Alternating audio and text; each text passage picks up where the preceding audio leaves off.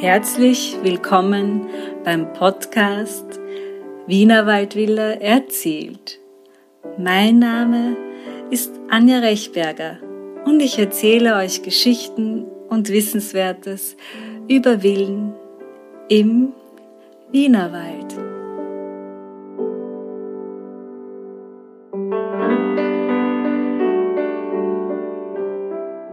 Herzlich willkommen am zweiten Adventssonntag zu unserem Adventsspecial. Nachdem wir uns letztes Mal sehr ausführlich über die Sommerfrische im Wienerwald unterhalten haben, möchte ich heute gleich mit einem weiteren sehr spannenden Thema fortsetzen. Diesmal habe ich mich mit Dieter Hallemer in seiner Villa Wiental über Villengärten und deren Nutzung damals unterhalten und äh, ja viele spannende Details erfahren, wie zum Beispiel was man in so einem Garten gemacht hat, äh, wie er gestaltet war und welche Pflanzen man dort äh, so vorgefunden hat. Wenn dir dieser Podcast gefällt, dann freue ich mich, wenn du ihn auf Spotify, Apple Podcasts und Co bewertest. Damit unterstützt du meine Arbeit hier und ja, vielen, vielen Dank dafür. Nun wünsche ich euch viel Vergnügen beim Zuhören.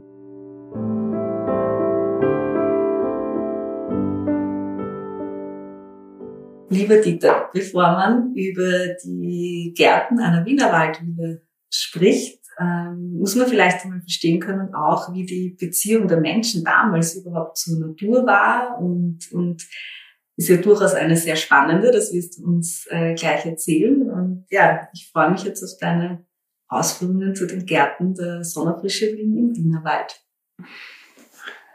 Ja, vielen Dank, liebe Anja, dass ich dir wieder etwas erzählen darf über mein Lieblingsgebiet, die Wienerwald Villen. Und zu den Villen gehören auch die Gärten. Die sind ja quasi das Um und Auf, das zur Sommerfrische gehört. Und diese Gärten, die waren auch so eine gewisse Übergangszone zwischen dem bürgerlichen Wohnraum der Villa und der, der wilden, der freien Natur. Und man muss sich vorstellen, damals waren die Menschen es ja nicht gewohnt, in die freie Natur hinauszugehen, in den Wald zu gehen. Da hat man ja noch Gefahren gesehen, hat Ängste gehabt. Es war, die Wälder waren noch nicht so kultiviert, es gab nicht so viele Wege, es gab auch noch wilde Tiere, also noch in der zweiten Hälfte des 19. Jahrhunderts vereinzelt Wölfe im Wienerwald. Der letzte wurde 1858 geschossen. Also es ist, war damals für die Menschen der Wald etwas, die Natur etwas Unbekanntes. Und diese Gärten, die waren für sie so eine gewisse äh, Übergangszone, eine Gewöhnung, wo sie, ja, wo sie so in gesicherten Rahmen die Natur erkunden konnten. Und begonnen hat das eigentlich im späten 18. Jahrhundert mit den englischen Landschaftsgärten. Also in England kam ja so zu Beginn des 18. Jahrhunderts die Mode, den Garten als freie Natur zu betrachten im Zuge der Aufklärung die Natur nicht mehr äh, zu zwängen und zu zähmen, so wie es der Barockgarten hatte, wie zum Beispiel in Schönbrunn, wo jeder Baum, jede Hecke geschnitten ist, jede Pflanze dem menschlichen Willen gehorchen muss, sondern es sollte die Natur frei sein, sich frei entwickeln können. Und da kam es zu der Mode der englischen Landschaftsgärten, die dann gegen Ende des 18. Jahrhunderts auch in den Wiener Raum kam. Es gab da die großen Landschaftsgärten in Neuwaldeck zum Beispiel, oder in Föslau oder auch Laxenburg, der Lichtensteinsche Garten in der Hinterbrügel und bei Mödling. Und diese Gärten waren eigentlich sozusagen, äh, man könnte sagen, Vehikel für die Menschen, die Natur kennenzulernen. Weil nun war, sie konnten in einem gesicherten Rahmen, in einem geschützten Garten, in einem Park quasi die Natur kennenlernen, die wilde, fremde Natur und da, sich damit vorbereiten, dann hinaus wirklich in den Wald zu gehen, wirklich in die Natur hinauszugehen. Und diese Mode der englischen Landschaftsgärten war dann eigentlich auch prägend für die Villengärten, weil die Villengärten waren, also diese Landschaftsgärten waren große Besitztümer, zum Beispiel der Lichtensteinsche Garten, der von Mödling bis Sparbach reichte und in die Hinterbrühl oder Laxenburg große Anlagen und die Villengärten waren naturgemäß etwas kleiner, aber haben sich auch an diesen englischen Landschaftsgärten orientiert. Und was, was charakterisiert das für dich? Also gibt es da spezielle Pflanzen oder ähm, Wegführungen oder so, die, die, die solche Gärten ausmachen? Ja, es war eigentlich, es sollte ein gewisses romantisches Bild. erzeugt werden, ein romantisches Gartenbild. Das heißt, es sollte abwechslungsreich sein, es sollte quasi Überraschungen bieten. Also das sind so die Ideen auch dieses englischen Landschaftsgartens.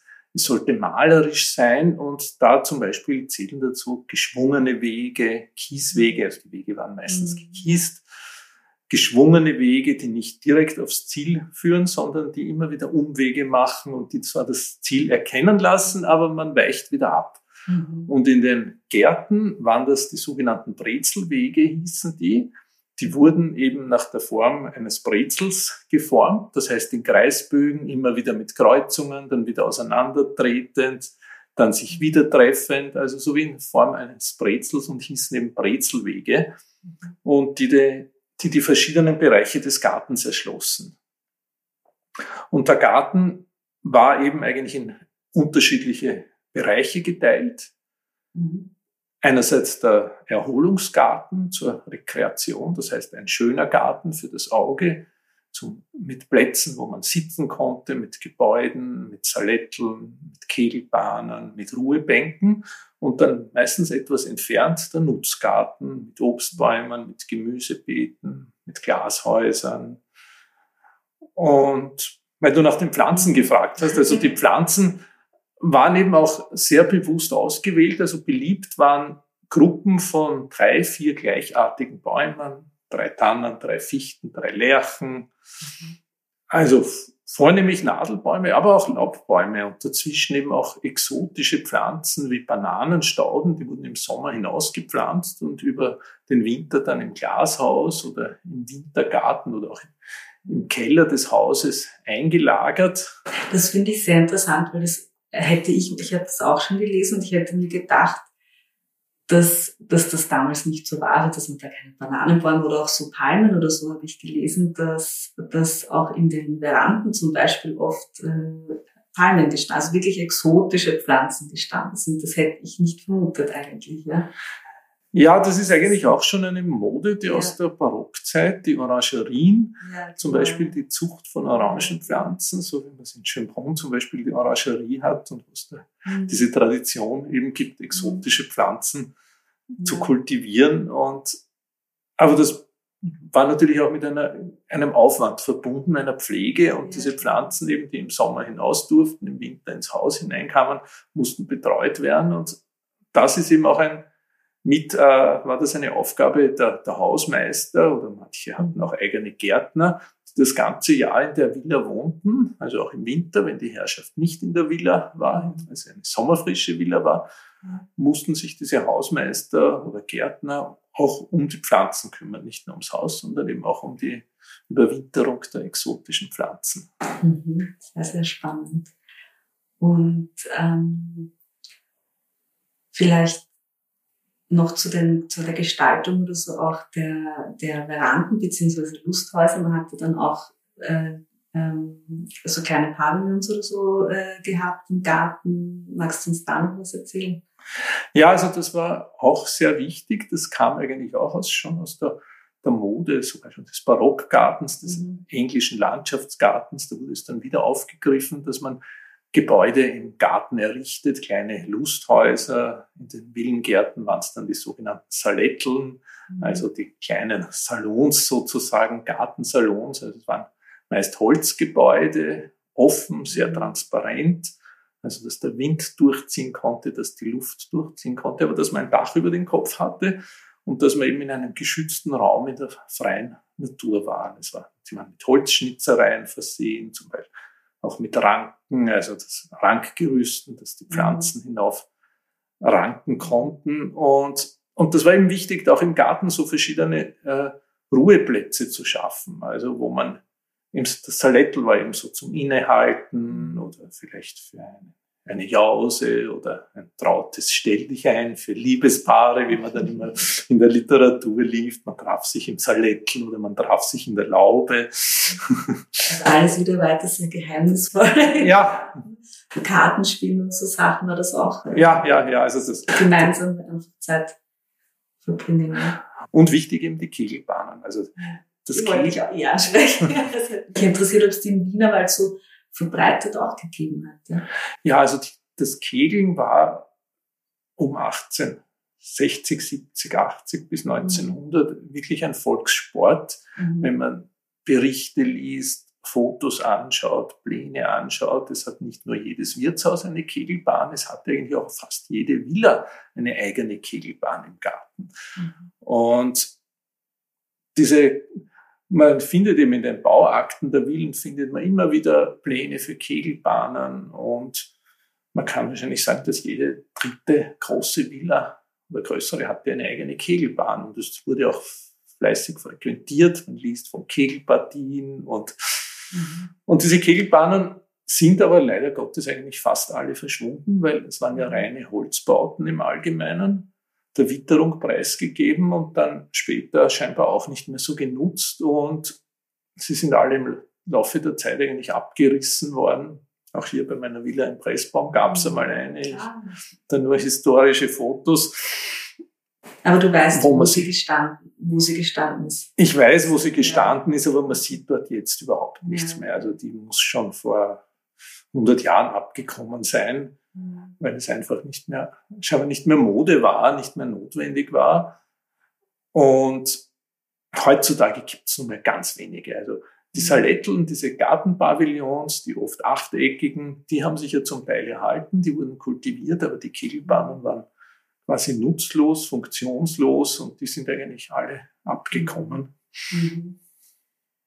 Und, ähm, und beim Sport, oder ein bisschen weiter zu bleiben, die, äh, es gab auch äh, Freibäder und so weiter, die Leute sind schwimmen gegangen, also man hat jetzt nicht, äh, soweit ich es jetzt weiß, nicht im Garten sein, wie heute, so einen Pool oder so gehabt oder, oder so einen Schwimmteich. Ähm, hat, welche Rolle hat Wasser gespielt? Also im Sinne von Brunnen oder so, war das, war das auch ein Thema in den Sommerfrische Villen oder eher weniger? Naja, das Wasser hatte eigentlich bei den Villen selber, also vor allem eher den, den Nutzeffekt. Also ja. für die Wasserversorgung, einen Brunnen war wichtig. Es gab ja keine Wasserleitungen im Allgemeinen. Und nur die größeren Villen, das findet man immer wieder von größeren Villen am Waldrand, dass da wirklich eine Leitung den Berg hinaufführt und oben irgendwo steht eine Quellfassung, ein Brunnenhaus. Mhm. Also das ist vereinzelt. Sonst hatten die Leute Brunnen und mhm. dieses Wasser haben sie mit Windrädern herausgepumpt. Also auf alten Fotografien sieht man immer Windkraftanlagen, kleine, wo die Leute das Wasser aus ihren Brunnen herausgepumpt haben. Dann oft im Dachgeschoss der Villa in Wasserbehältern aufbewahrt haben und dann eben sogar Fließwasser hatten. Mhm.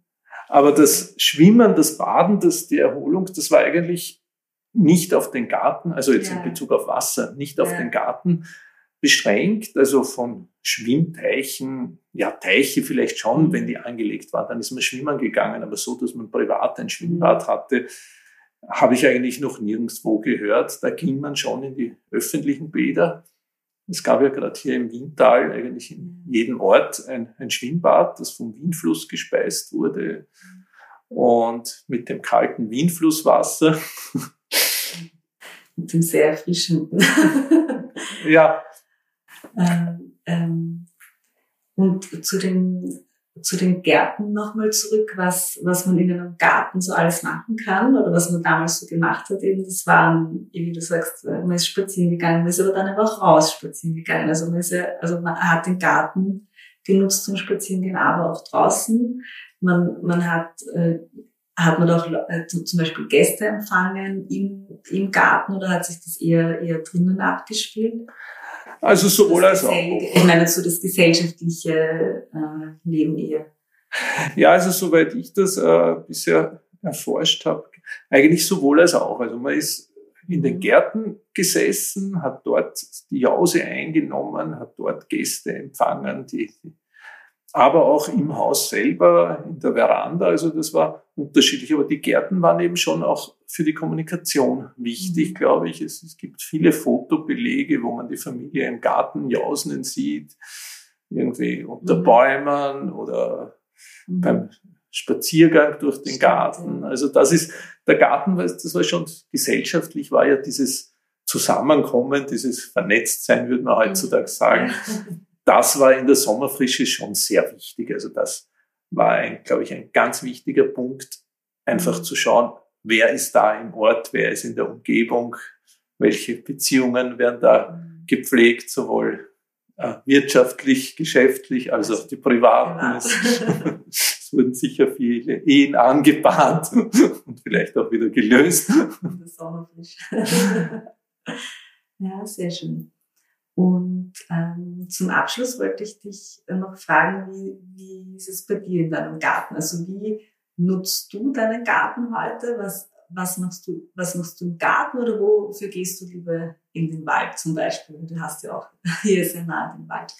Also für mich persönlich ist mein Garten, ich habe einen großen alten Garten, der ist eigentlich, ich sage jetzt immer scherzhaft, es ist eine Biosphäre Biosphärenpark, Kernzone von jeglicher Nutzung ausgeschlossen, weil ich eigentlich keine Zeit habe und eigentlich auch momentan nicht die Ambition, jetzt diesen Garten zu pflegen und zu hegen und den Rasen zu schneiden, sondern ich erfreue mich an der Natur, ich freue mich an den Tieren, die hier ihren Lebensraum finden, an den Bäumen. Also mein Garten ist eigentlich jetzt einfach der, der ruht in sich.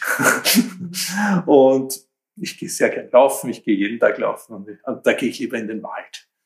Und ja. da habe ich eben die großen Runden. Also das ist für mich, der, der Wald ist eben so der weite Erholungsraum und der Garten ist einfach schön da zu sein. Es ist auch eine gewisse Pufferzone gegenüber den Nachbarn, so dass man seinen freien Bereich hat. Und ich schaue gern von der Veranda in den Garten, ich gehe auch gern hinaus. Also es ist, es braucht beides. Und das genieße ich eigentlich sehr. Sehr schön. Das freut mich, dass ihr das ein schönes Miteinander gefunden habt. Ich hoffe, du hast ein paar schöne Anregungen für die Gestaltung deines Gartens mitgenommen oder träumst vielleicht davon, in einem schönen Salettel zu sitzen und dich über Gott und die Welt zu unterhalten. Fernab von Handys und allem, was auch nur ansatzweise digital ist. Nächste Woche unterhalte ich mich mit Dieter Hallemer über die Architektur der Villen im Wienerwald und was sie für uns so besonders macht. Schön, dass du heute wieder dabei warst.